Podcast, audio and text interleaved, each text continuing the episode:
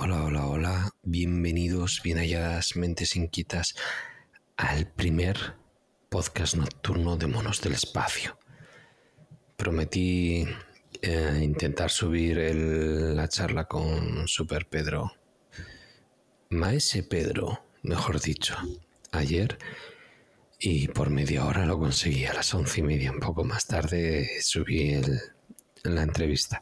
La charla, la charla, creo que me equivoqué el título, en vez de charla con Mosquetero Web, tendría que haber sido lecciones de un maestro, Maese Pedro. No es un prefijo que regale habitualmente. Que yo recuerde, Maese solo lo uso con don Juan Luis Chulilla, Maese Chulilla, y creo que si habéis escuchado la charla de ayer con Maese Pedro, Mosquetero Web, es un maestro.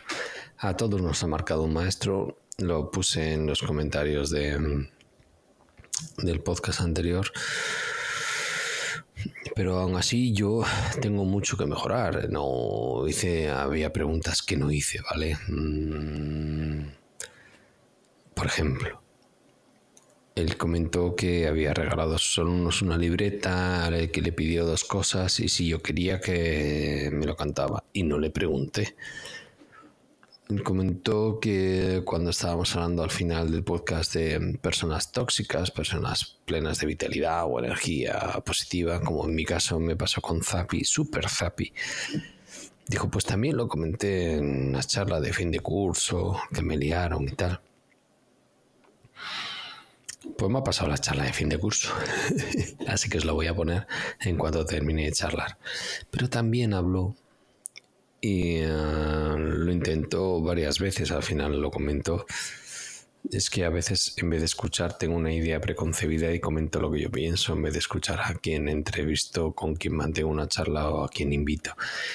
Y fue persistente con la idea de la falta de tolerancia a la frustración. Así que en aras de mm, no romper los derechos de autor, no os voy a poner la charla. Pero sí que quiero comentar que este podcast se sube a Evox. Evox tiene un acuerdo con la Sociedad General de Autores y Editores para subir música. Espero que también cubra el hecho de leer un porcentaje mínimo de un libro que os voy a poner en la descripción del podcast. El libro se llama Poder sin Límites. El autor se llama Tony Robbins. Y os quisiera leer, para no incumplir los derechos de autor de la grabación, lo que se comenta. Esto es lo que les puso eh, Pedro a sus alumnos, sacrificando parte de su tiempo en programación y demás, porque no tienen auditoría, no tienen, perdón, tutoría, mejor dicho, que es lo que los niños más pequeños tienen, en mi caso, mis hijos tienen una hora a la semana, los viernes a última hora, para resolver conflictos, ponen uno de ellos como eh, árbitro y van exponiendo, pues claro, el punto de vista de uno, el punto de vista totalmente contrario de otro. Suele haber mucha teatralización y luego el juez o el, perdón, el árbitro, mejor dicho, porque el juez es el andereño, la maestra o el profesor, eh, quien más o menos les explica la determinación final, ¿no? No teniendo tutoría, sacrificó una hora de eh, formación en informática, de lo que sea, para eh, ponerles esta charla. Y les funcionó. Recuerdo que es una parte solamente a modo de mm, introducción sobre lo mejor que es el libro de Tony Robbins que se llama Poder sin Límites que pondré el enlace para que el que quiera más lo compre y Luego a continuación os pondré la charla completa de ah, Maese Pedro, Lecciones de un Maestro. Al final de curso para sus alumnos. Se escucha regulinchi, en parte por mi falta de arte, no se lo he pasado a Tejedor, a Javichu, para que lo edite, porque creo que mm, transmite bastante bien eh, la sensación del público, ¿vale? Es, es- es un vídeo, se ha extraído el audio en el que Pedro comenta de manera muy original sus pensamientos y pues a 30-40 metros se capta eh, su voz, su voz con mucho ruido de fondo y evidentemente se escuchan los aplausos de los que están al lado mucho más que lo que él dice. Pero yo creo que si ponemos oídos cariñosos se entiende, se visualiza y no cuesta mucho imaginarle en Harvard o en cualquier otra universidad de renombre con una toga negra, transmitiendo lo mismo. yo me lo imagino así. Me, resulta cómico, divertido, pero a la vez instructivo. Así que eh, os lo transmito en grupo, si en, bruto, perdón. Y si no convence, pues hombre, ya uh, subcontrataré la edición. Sin más, texto para la tolerancia a la frustración y a continuación el audio, la charla de don Pedro de final de curso en la que explica la libreta y las instrucciones y lo que solicita que escriban todos los días dos cosas y además eh, su interpretación de las personas plenas de vitalidad, energía positiva que te aportan o las personas eh, ancla que te arrastran al fondo del mar o que son tóxicas. Gracias. Supérate. He aquí la primera clave para alcanzar el éxito y la felicidad. Usted debe aprender a superar la frustración.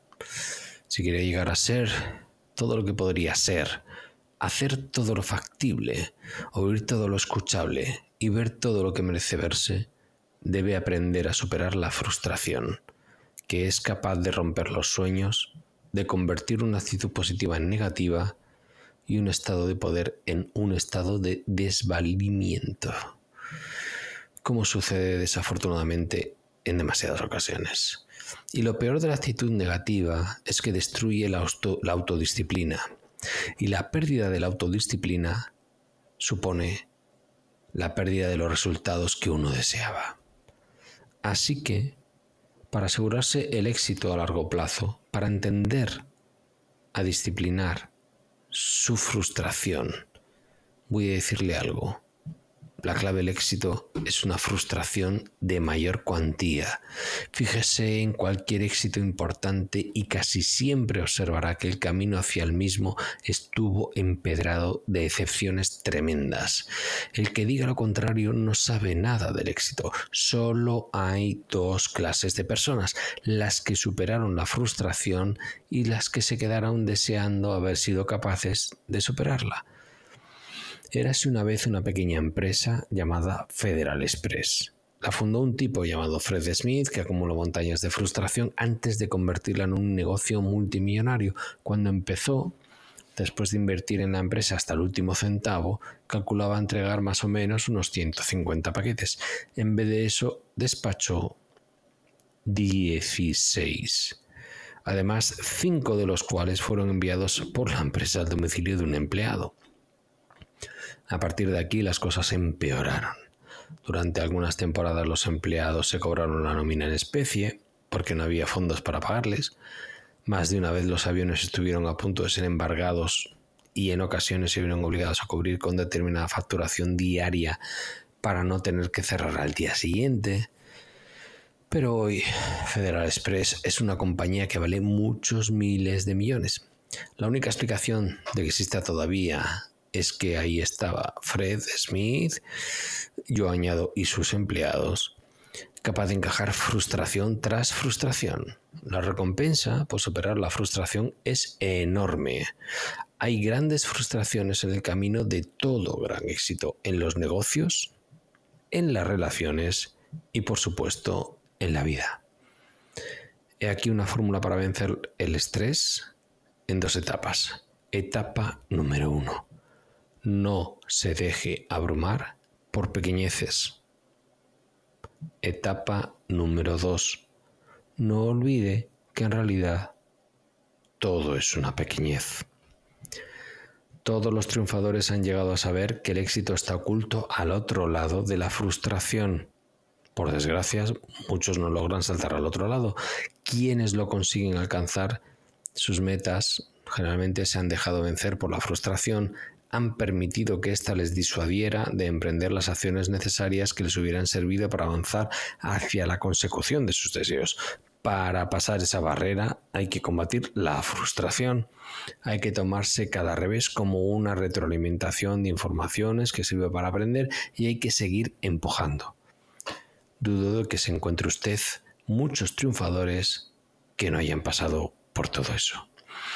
Aquí se acaba el texto, el audio que les puso Pedro a sus alumnos. A mí me gustaría añadir un par de cositas. La primera, se suele contar siempre historias mm, de gente que empezó de cero y a base de luchar se encontró con mil millones de problemas y acabó triunfando. Y luego se suele medir con dinero. Me importa menos el dinero que el éxito. El éxito no se puede medir solamente con dinero os lo voy a trasladar con una pregunta. ¿Quién tiene más éxito? ¿Quién gana miles de millones o quién al año, perdón, o quién dispone de todo su tiempo para hacer lo que le plazca todo el año? ¿Vale? Yo creo que es más rico quien puede hacer lo que quiera, lo que le plazca todo el año, aunque no gane miles de millones. Ya está. Entonces no creo que todo se tenga que medir con dinero. Mi compañera de trabajo, Latch, ha conseguido publicar un disco. A mí me parece un éxito independientemente del número de ventas que tenga. Legi ha conseguido hacer un TVO. Tengo una valoración que no viene a cuento sobre el cómic Mm, con instrucciones de uso para consumirlo con un disco. Su cuarto disco, Persiguiendo un sueño. Creativamente es un éxito. Sin paliativos. Y don Jordi Yatzer está haciendo el loco, persiguiendo un sueño de locos, intentando vivir del streaming. Me parece un éxito sin paliativos. Por ejemplo, aunque los números no den, me parece un éxito. Estoy totalmente convencido de que eso es un éxito. Así que mm, esta charla, que es motivadora para adolescentes, que me encanta que un profesor de informática, de software, de desarrollo, te esté dando esta charla, tío.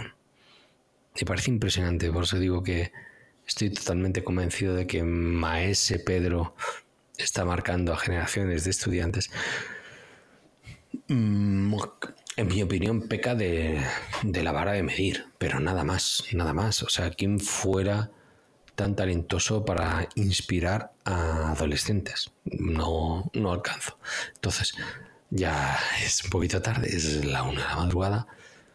Voy a editarlo y cuando acabe de hablaros y de daros la chapa y de haberos leído el texto del libro por no entrar en eh, incompatibilidades con los derechos de autor, por favor, si esto supone cualquier problema, este podcast no está monetizado, no cobro, no pido dinero, no eh, lo borro y a correr, ¿vale? Que lo haya escuchado, lo escucha. A mí tengo 1500 seguidores, como mucho me escuchan 3000, 2000 y hay algún podcast de 5000, pero la media son 3000, no va a ningún lado. No quiero ningún tipo de problema. Que la SGAE se de amenazarme.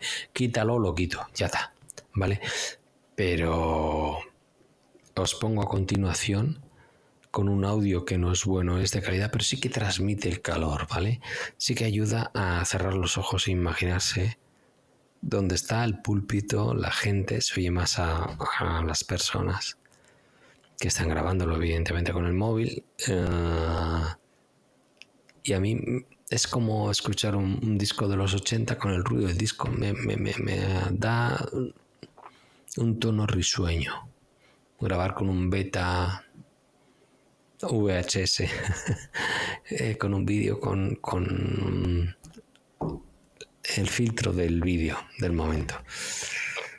Os lo paso. Para escuchar más, se lo pedís a él, arroba mosquetero web, tanto en Telegram como en Twitter, diario.mosqueteroweb.eu en su web, o machacadle por el sitio en el que encontréis y, que grabe el entorno que quiera, como quiera, en el podcast que quiera, y que Javichu lo suba a, Tejedor 1967, eh, le meta en la red de sospechosos habituales, la mejor red de podcast del mundo entero. Si sois igual de soñadores, eh, ahí tenéis cualquier proyecto por favor, Seli, acaba en y-teamequipo.com. No se puede ser más grande. Salud y gracias por todo. Todos, en especial al curso de que he sido tutor este año, de segundo del LAM. Gracias a todos, chicos.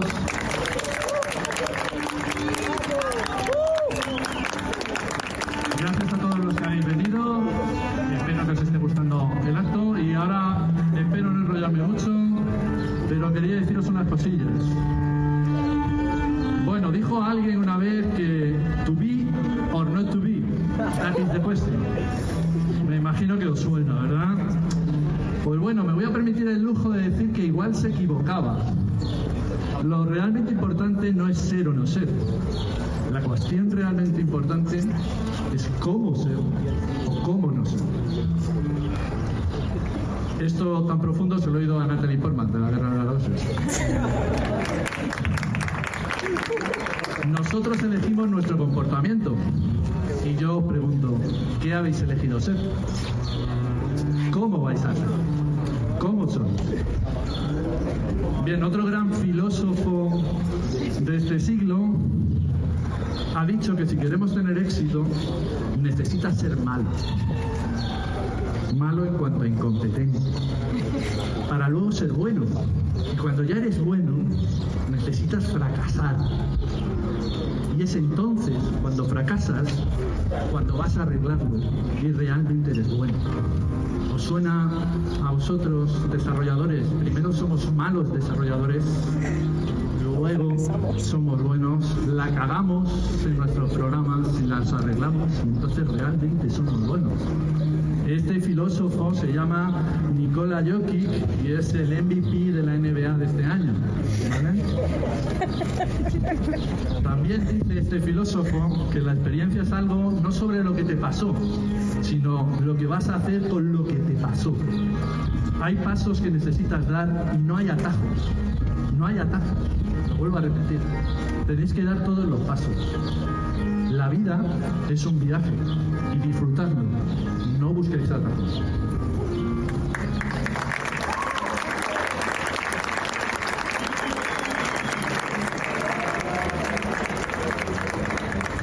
Gracias por el club de fans. Me he traído de a la familia porque si no ha aburrido. Bueno, también quería comentaros que existen dos tipos de personas. Los yastas y los esques. Los yastas son esas personas que cuando les pedís algo se van y lo hacen. Y dicen, ya está hecho. No ponen excusas, lo intentan resolver. Y luego están los esques, que son estos que cuando les pedimos algo están siempre, pero es que, es que, es que. Esto supongo que como alumnos os suena bastante, ¿no? Mi recomendación, si me permitís, es que os rodeéis de yastas. En vuestra vida profesional, claro, pero aquí es donde me voy a pasar un poquito, y en vuestra vida personal también. Rodearos de yastas. Y ahora os repito, elegimos cómo ser, elegimos nuestro comportamiento. Y os vuelvo a preguntar, ¿qué habéis elegido ser? ¿Qué vais a ser? ¿Yastas o esquis?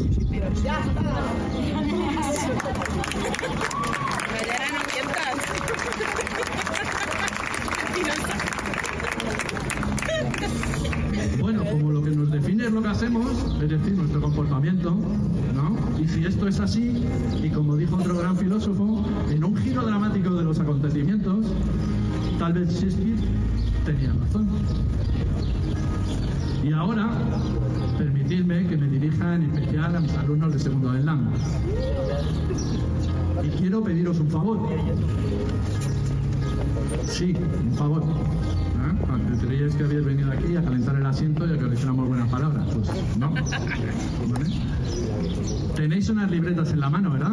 Sí, Pues no eran un regalo. Quiero que anotéis la fecha de hoy en la libreta y anotéis dos cosas. ¿Qué día soy? Una, la primera. Quiero que anotéis ahí algo por lo que queréis dar las gracias hoy. Sencillo. En mi caso, voy a poner, doy las gracias por haber sido vuestro tutor este año.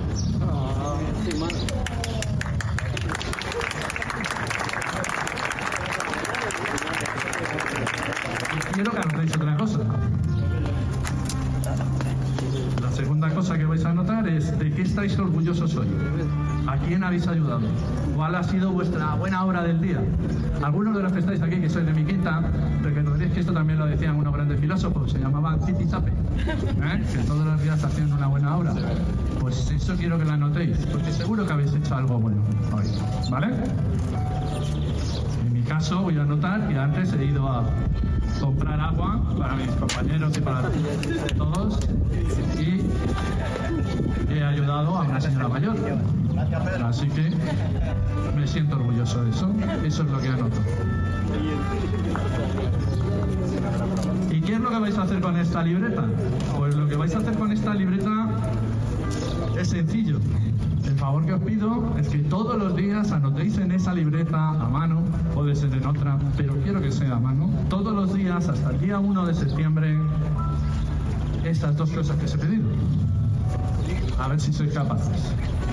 Si no sois capaces y haciéndome a mí un favor, igual sois esques, no ya estás.